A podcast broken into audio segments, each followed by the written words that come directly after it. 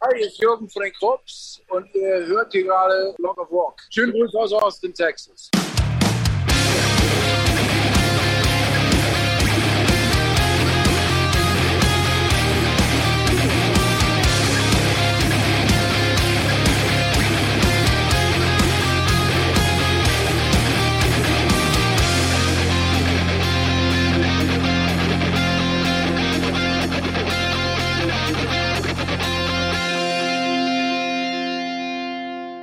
Hallo Leute! Dass ihr heute wieder eingeschaltet habt, zeigt mir, dass ihr noch lange nicht genug habt vom American Road Trip, meinem The Block of Rock Special. Alle Stammgäste meines Podcasts kennen ja bereits diese Geschichte. Animiert von einem Gläschen meines Lieblingsbourbon Makers Mark kam ich auf den Geschmack, gemeinsam mit euch einen virtuellen Trip quer durch die USA zu machen, um nach den Wurzeln meiner musikalischen Helden zu buddeln. Wer den bisherigen Verlauf der Reise verpasst hat, der sollte sich noch einmal schnell die dazugehörige Trailer-Episode etwas weiter unten anhören, vor allem, welche Rolle hier eine Flasche aus Kentucky, USA spielt, die mich mit einem milden, süßlichen Inhalt bei 45 Umdrehungen zu diesen handgemachten Geschichten inspiriert hat. Wir sind vor mittlerweile sieben Episoden in Chicago gestartet, waren zunächst bei Cheap Trick in Rockford, Illinois. Danach ging es über weite Teile der alten Route 66 nach St. Louis, Missouri, wo wir jede Menge Südstaaten-Feeling von Devin Allman und seiner Allman Bats Band bekommen haben. Anschließend besuchen wir die Bourbon Distille in Loretto, Kentucky, in der wir viel über die Herstellung von Makers Mark erfahren durften. Ein paar Meilen weiter hat uns in Edmonton unser Freund John Fred Young vom Blackstone Cherry verraten, dass er von einem Stadionbesuch eines Fußball-Bundesligaspiels träumt. Von dort aus machten wir einen längeren Stopover in Nashville, Tennessee, der aktuell sicherlich wichtigsten Musikstadt der USA. Hier haben wir zunächst die beiden Lovell-Schwestern, besser bekannt als Larking Poe, getroffen und danach den König des Modern Blues, Joe Bonamassa, der uns auf eine Tasse seines leckeren Royal Tea in sein Studio einlud. Und in der letzten Woche hörten wir die bemerkenswerte Geschichte des blinden Zimmermanns Robert Finlay aus Louisiana, der mit uns eine blusige Zeitreise 60 Jahre zurücknahm, auf die Baumwollfelder in seiner Kindheit. Heute geht es weiter an den Colorado River nach Austin, Texas, wo wir unserem endgültigen Ziel Los Angeles wieder ein Stückchen näher kommen. Also alle auf dem Beifahrersitz und ab die Fahrt.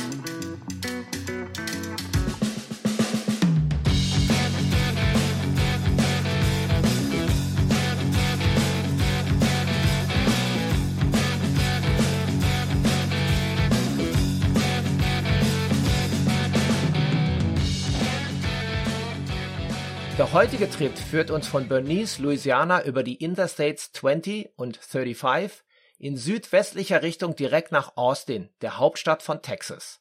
Texas wird auch der Lone Star State genannt, weil auf seiner Flagge nur ein Stern zu sehen ist.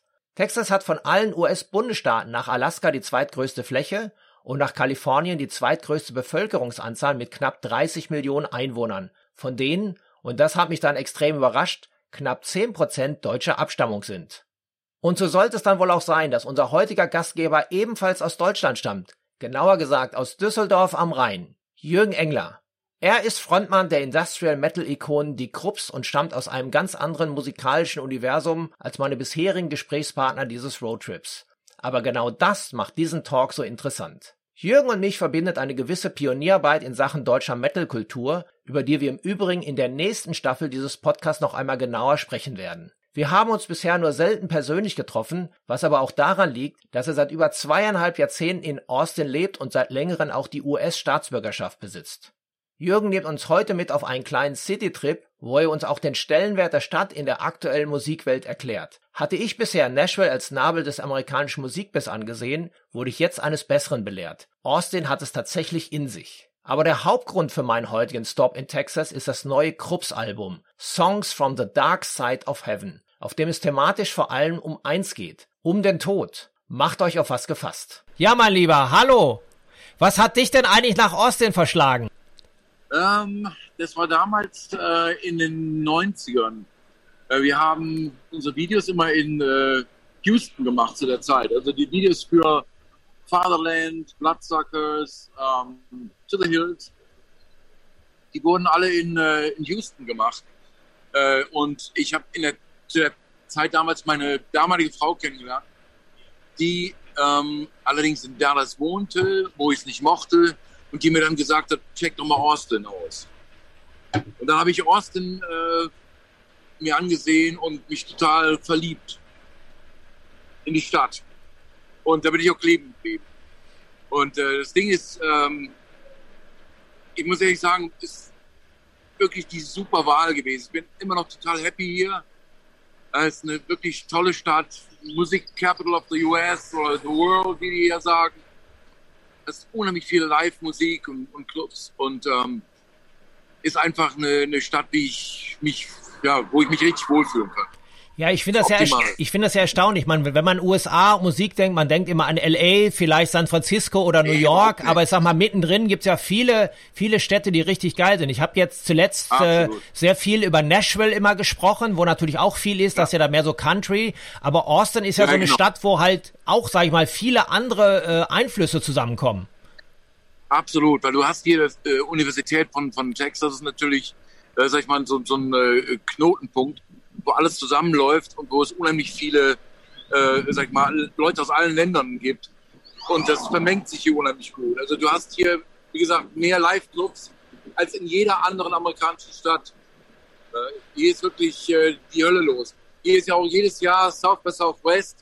Das ist so die größte Musikmesse äh, äh für die Musikbranche auf der Welt, wo auch die ganze Welt zusammenkommt. Da hast du an die 50.000 Musikbranchenleute, äh, die sich hier die, äh, wie soll ich sagen, jeden treffen und ihre Deals machen und dies und das. Und da hast du über 2000 Bands innerhalb von einer Woche spielen, weil hier eben so viele Live-Clubs sind. Ich glaube, wir haben hier 300 Live-Musikclubs und äh, 800 äh, generell Clubs.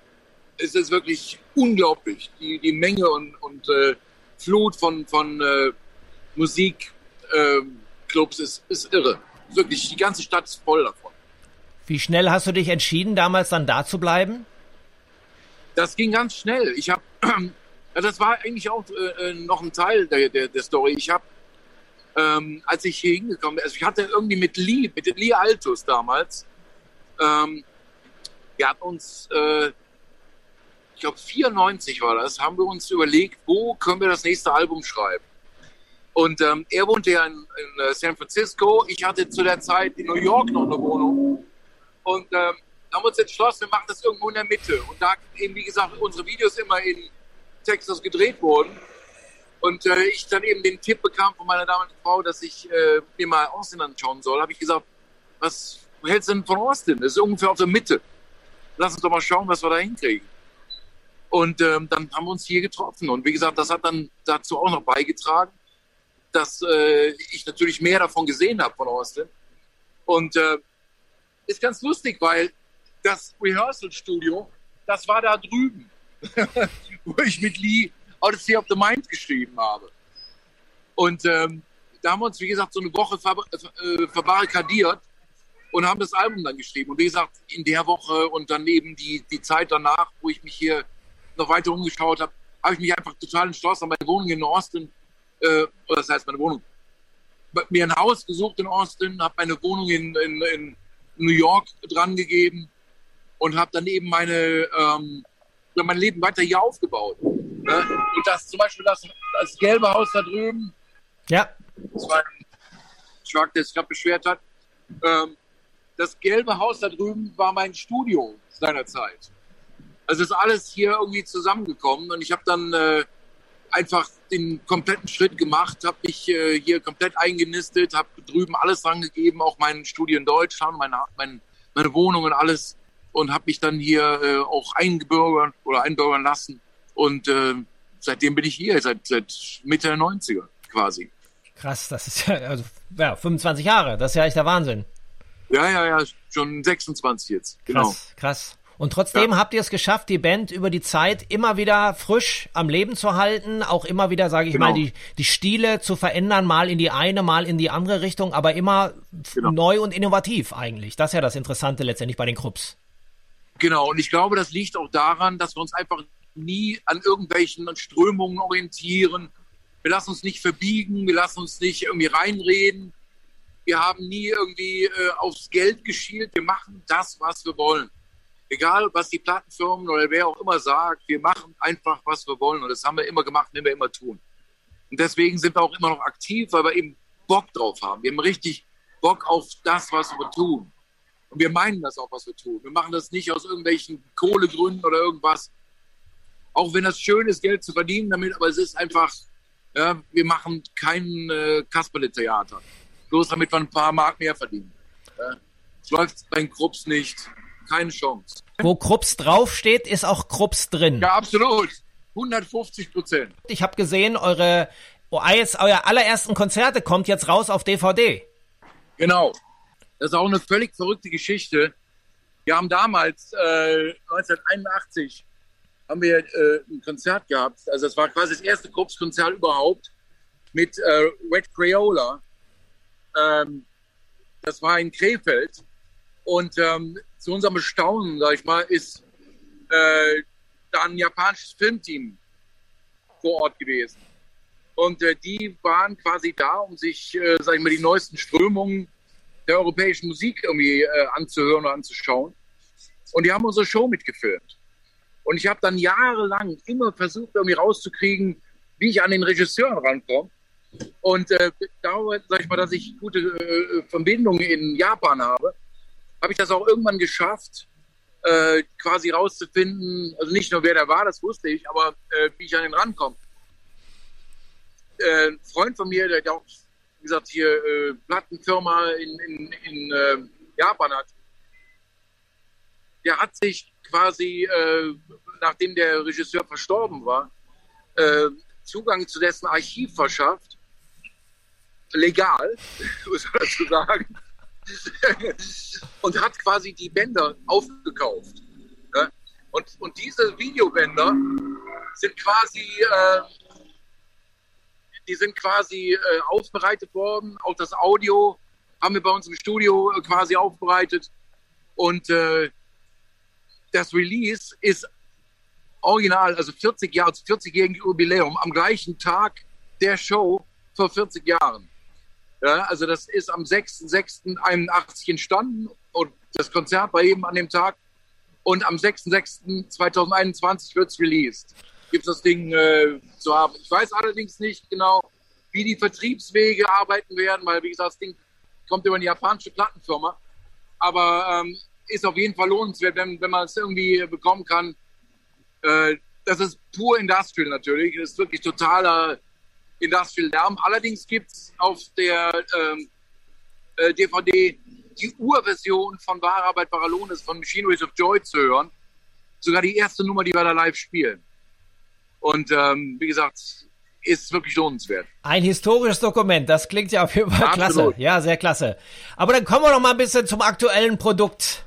Da ist es. Ich hab's schon ich sag mal, vorne drauf hat's mich natürlich in erster Linie Songs from the Dark Side of Heaven. Bisschen sozusagen eure Variante von Dark Side of the Moon mit der Pyramide und dem Prisma.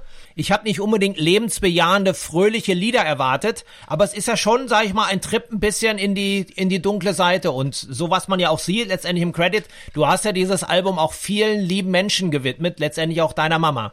Ja, genau. Das Album ist quasi ein Album ähm, über das Thema Tod, im weitesten Sinne. Ja, also als ich das so angefangen habe, ich meine, die, die Pandemie äh, fing an irgendwie im, im, also sag ich mal, dass man dessen bewusst wurde im Februar. Und äh, wie ihr weiß, das letzte Album Vision 2020 Vision äh, 2020, ich habe irgendwie dieses, diese Vision damals gehabt, irgendwie, dass 2020 äh, etwas Gravierendes passiert, das uns alle aus der Bahn schmeißt. Also irgendwie eine, eine, eine übergreifende, äh, wie soll man das nennen? Ein, ein, ein ich, ich konnte es nicht genau in Worte fassen, aber ich wusste, dass irgendwas Schlimmes passiert, was uns alle aus der Bahn schmeißt. Ja? Äh, natürlich auch die ganzen äh, politischen Gegebenheiten zur Zeit und so weiter, die haben alle reingespielt. Ähm, aber das Ding ist eben, ähm, als die Pandemie losging, äh, kam die Idee dazu, eben einen Song zu veröffentlichen. Und äh, die erste Nummer war eben Chinese Black, also eine Coverversion von Neon Judgment. Und ähm, was allerdings, muss ich dazu sagen, das war kein äh, Finger, äh, äh, sag mal, äh, äh, deuten in Richtung China, dass sie für alles verantwortlich sind, sondern es war eben im Prinzip nur eine Ja, eine Nummer, die sich eben quasi mit der aktuellen Lage befasst hat. Ähm, oder ein Statement zur aktuellen Lage. Das Ding ist, ähm, daraufhin, ja, dass, dass eben die ganze Sache da losging und, und man sich, sag ich mal, tagtäglich mit dieser Pandemie auseinandergesetzt hat und dann auch, sag ich mal, jede Menge Musiker verstorben sind in der, in der ersten Phase, sag ich mal, also glaube ich im März und so weiter. Die Gabi Delgado ist gestorben, gut, nicht an Corona, aber äh, hier von DAF, dann äh, Bodo Steiger war schon verstorben, äh, Dave Greenfield von Stranglers, ähm, Bill Reflin von Ministry, äh, Janis Spiroic von Psychic TV und so weiter und Robin Wessel. Jede Menge Musiker starben in, den, in, den, in diesen ersten Monaten des neuen Jahres. Und dann kam mir die Idee eben für die nächste Nummer, äh, No More Heroes.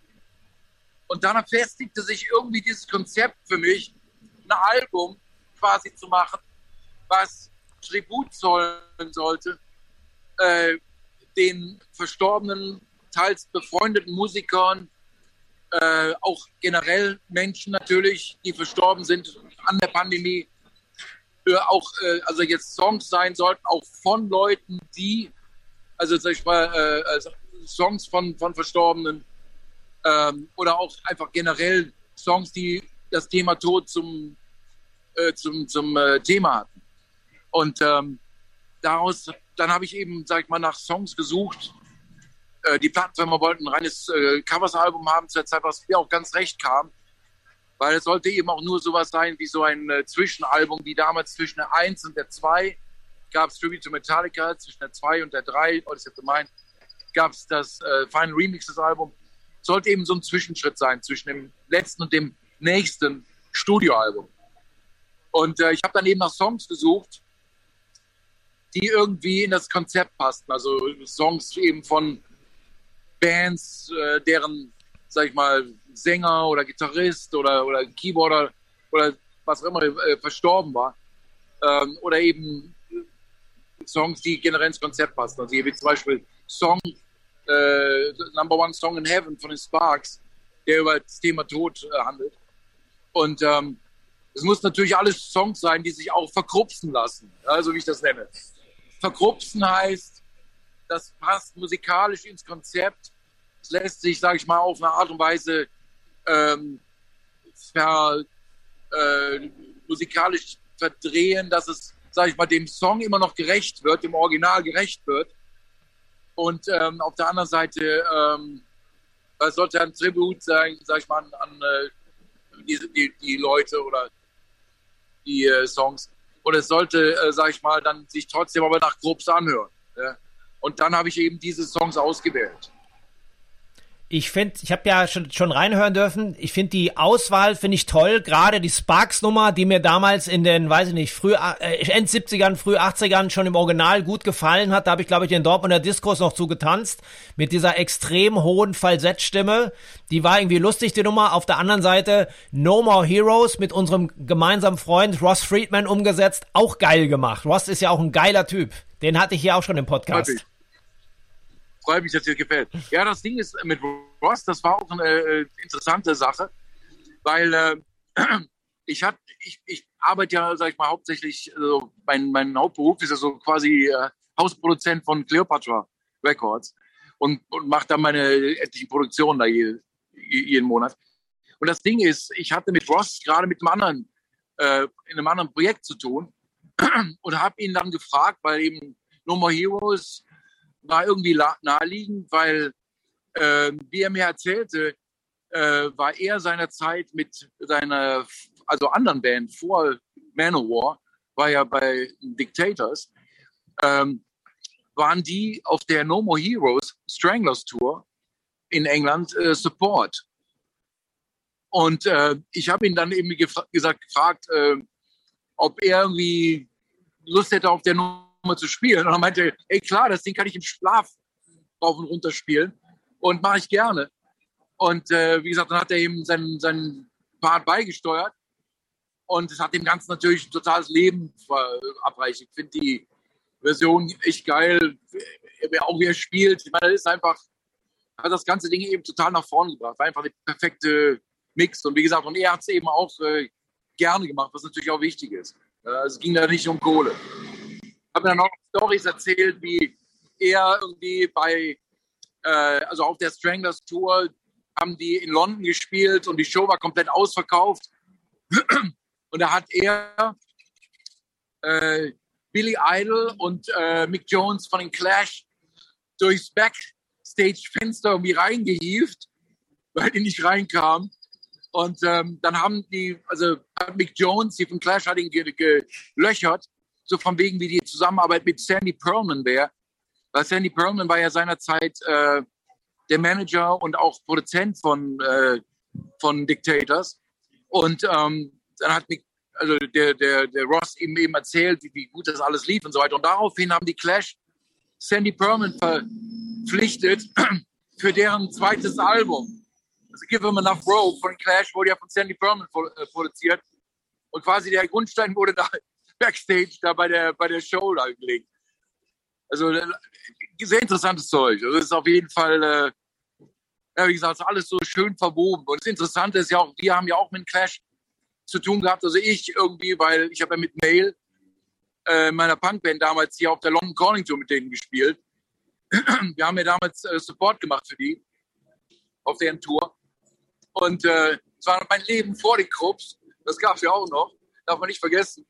Und äh, auf jeden Fall schließt sich irgendwie immer der Kreis. Also irgendwie die Welt ist sehr klein und es ist äh, sehr spannend, wie sich jetzt alles mal so wieder zusammenfügt das, sag mal, das sind Ereignisse, die ich ja auch immer gerne mag. Eine Nummer, die mir persönlich auch gut gefallen hat auf dem Album, wobei sie ja, sag mal, im Originalstil gehalten wurde, ist die Fat Gadget Nummer, Collapsing New People. Das ist ja auch ein ja. alter Klassiker aus den frühen 80ern, wo du auch in Dortmund, wo ich hierher komme, in den Wave-Discos zugetanzt hast. Das war eine mega Nummer. Wie habt ihr die ausgewählt? das ist natürlich auch eine, eine Nummer, sag ich mal, die, die irgendwie sehr äh, ins Konzept passt. Ja, ich meine, das ist eine geile Nummer. Auf der anderen Seite ist natürlich auch, sag ich mal, musikalisch näher an Krupps äh, und, und, war, sag ich mal, eine schöne Nummer, um ihm äh, Tribut zu zollen. Ähm, ich habe ihn damals auch gesehen auf der ersten Deutschland-Tour. Mein 79 wäre es gewesen. Und ähm, ist eine von den Nummern gewesen, die einfach richtig gut äh, gegriffen hat.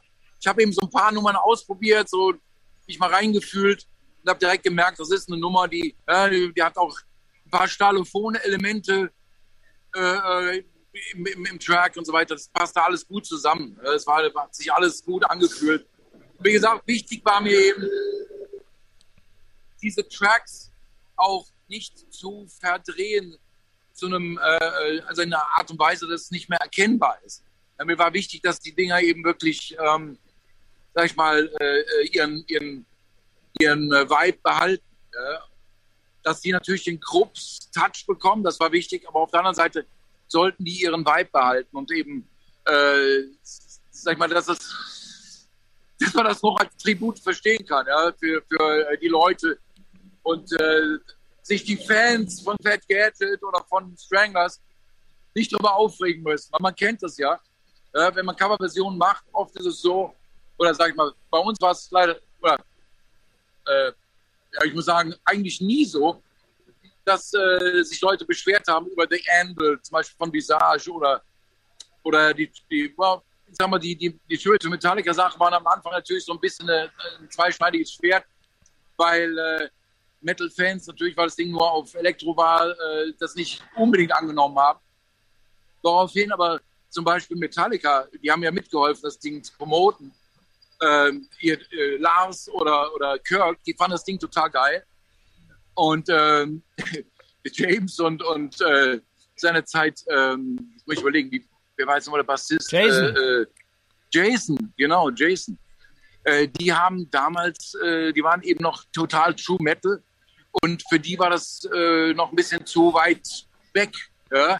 Die sind erst später rausgekommen, dass das alles äh, irgendwie äh, dass die Zeiten sich eben auch ändern.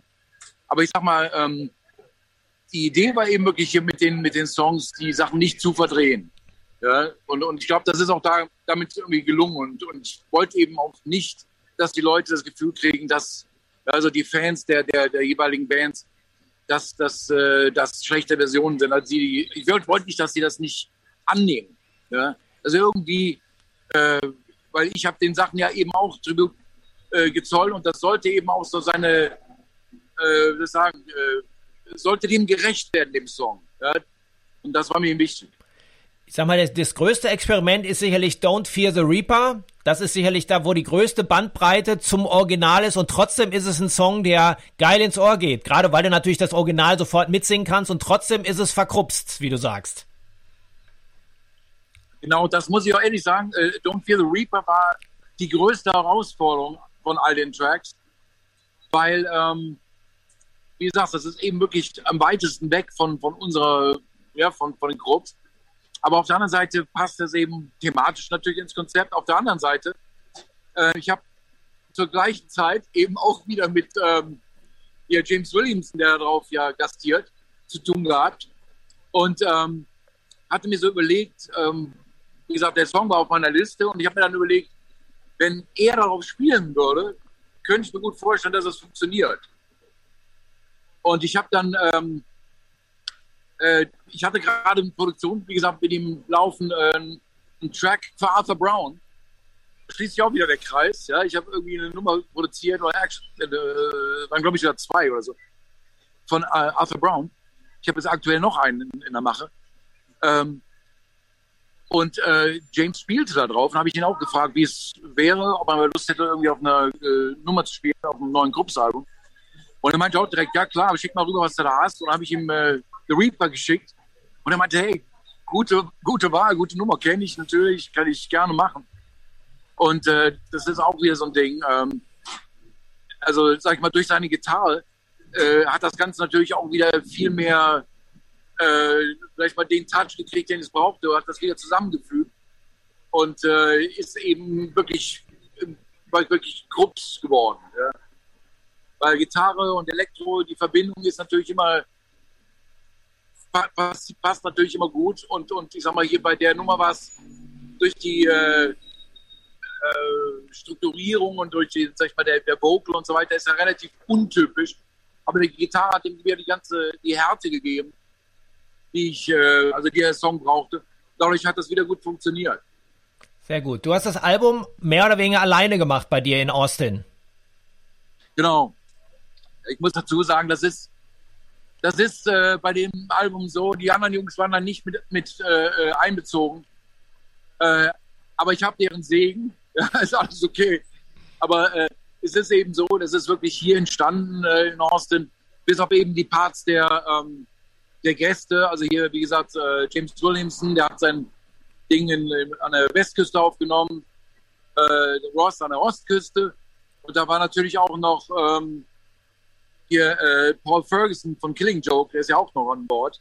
Der hat sein Ding in, in äh, glaube ich genau, der war eigentlich auch in, in, in, in Staaten, hat sich aufgenommen.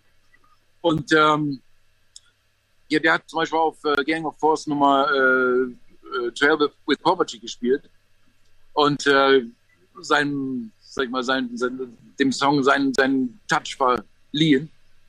Ähm, das waren im Prinzip so die, die paar Ecken, wie es das es zusammenkam. Also wie gesagt, das ist, ist eben eine, eine Coveralbum, ist jetzt kein, kein äh, neues Gruppstudioalbum, da werden wir natürlich wieder alle Mitglieder mit einbeziehen.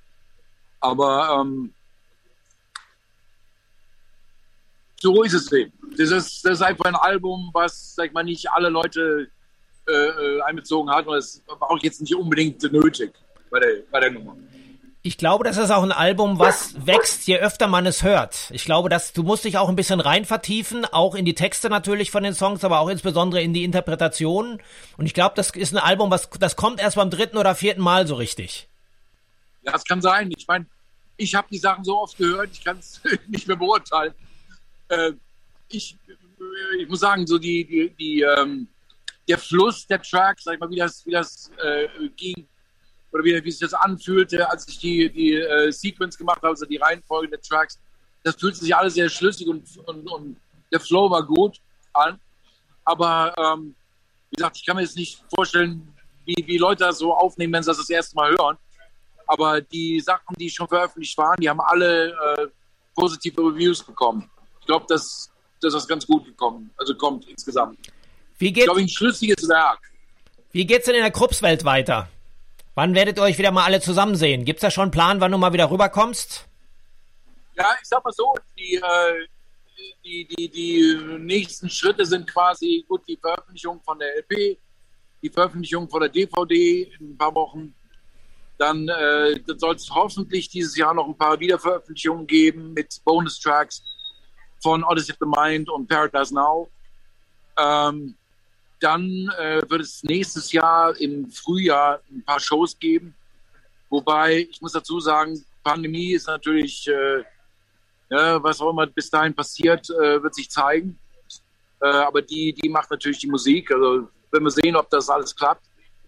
Ähm, und im Herbst haben wir dann äh, vor, eine Tour zu machen zum neuen Album, das dann parallel rauskommen soll.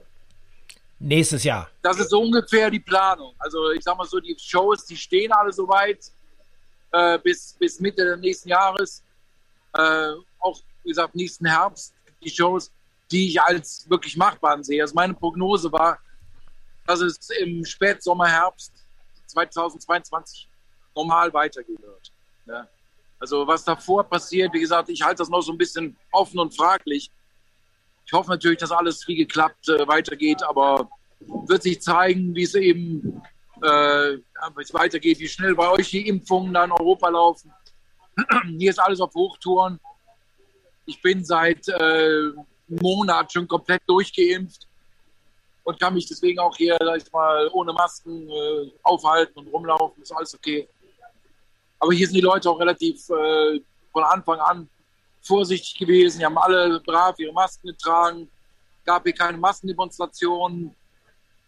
Die, die Republikaner in den ländlichen Gebieten, die, äh, sag ich mal, die, die äh, Verschwörungstheorien überall verbreitet haben in ihren äh, Regionen, sag ich mal, dass es keine Pandemie gibt. Die sind wahrscheinlich meist alle jetzt unter der Erde. Ja, ja, ist so. Was soll man sagen? Ja, ist so. Ja, ich sehe auch um mich herum, ich sehe ja Leute im Hintergrund, da sehe ich keinen mit einer Maske. Ja.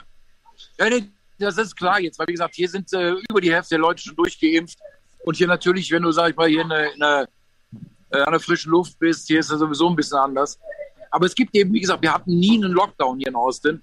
Austin hatte eh mit die geringste, die niedrigste Sterberate in ganz Amerika. Ja, weil hier die Leute alle äh, die ganz, das ganze letzte Jahr über bis vor, ich glaube, einer Woche oder zwei Wochen ja alle schön brav mit Masken rumgelaufen sind, bis jetzt, sage ich mal, die eben die Hälfte der Leute geimpft sind. Und hier in Austin schon viel mehr. Und äh, hier sind noch welche mit Masken. Ähm, aber ich sage mal, das Ding ist eben, äh, hier waren die Leute wirklich sehr vorsichtig und, und hier gab es keine, hier gibt es auch keine wirklichen Berührungen, sag ich mal. Hier sind keine Masken unterwegs auf der Straße oder sag ich mal in den Läden und in den Läden auch generell. Äh, die Restaurants waren dicht, man konnte nur draußen sitzen und dann eben auch mit Abstand und so weiter. Also hier war eigentlich alles, alles okay, ohne dass die Leute sich darüber beschwert hätten, großartig. Das waren alles nur die, die, die, die Trump-Anhänger und die, die äh, gibt es hier in Austin äh, insofern nicht. Ich meine, ich habe hier, das ist eine demokratisch regierte Stadt und äh, die Trump-Wähler, die sitzen draußen am Land. Äh, die Landeier, die am Führer äh, gefolgt sind oder folgen, die sind hier nicht äh, vertreten. und wenn dann nur in der, in der, Minderzahl. Ich kann mich zum Beispiel daran erinnern, als hier die äh, Wahlphase, die Zeit war, da waren in meiner ganzen äh, Umgebung, also überall waren hier beiden Harris-Schilder in den Vorgärten. Ich habe nur zwei Leute gesehen oder zwei Häuser gesehen, die irgendwie ein, ein Trump-Schild im Vorgarten hatten. Und das, das, das spiegelt es wieder. Das sind hier, sag ich mal, ein Großteil. Es ist einfach eine demokratisch regierte Staat mit, mit äh, weltoffenen Menschen und keinen Idioten. Ne? Deswegen wohne ich auch hier und nicht draußen auf dem Land oder was weiß ich, irgendwo, wo, wo sich die Leute eben knubbeln. Ne? War alles blau bei dir?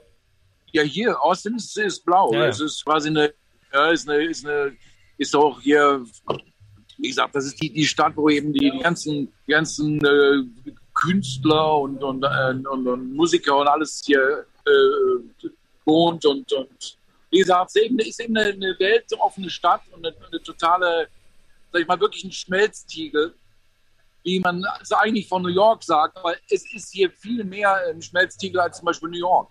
Äh, wo die, die ethnischen Gruppen viel mehr getrennt sind als hier. Äh, hier ist alles total vermengt und, und äh, kommt gut miteinander aus. War ganz toll mit dir zu quatschen. Ich danke dir auf jeden Fall für die Zeit. Mach's Okay, gut, schönen Tag noch, gut ja? Mach's gut, Jürgen, ciao. Jahr. Ciao. Okay, tschüss. Ebenso. Wenn ihr jetzt auch Lust auf mal ganz andere Töne bekommen habt, um in die Songs von den Krupps reinzuhören, dann klickt doch mal auf meine Playlist des American Road Trip. Das Ganze gibt es auf Spotify. Ihr findet den Link dazu in den Show Notes, das ist die Beschreibung zu dieser Episode bei dem Portal, über die ihr diese Geschichte gerade hört. Für heute sind wir dann auch schon wieder durch. Aber schon nächste Woche geht es weiter quer durch die USA, und zwar direkt in die Stadt der Engel, Los Angeles, California. Ich gönne mir jetzt noch einen Drink. Prost! Auch auf euch. Und danke, dass ihr wieder mitgefahren seid. Bis nächste Woche.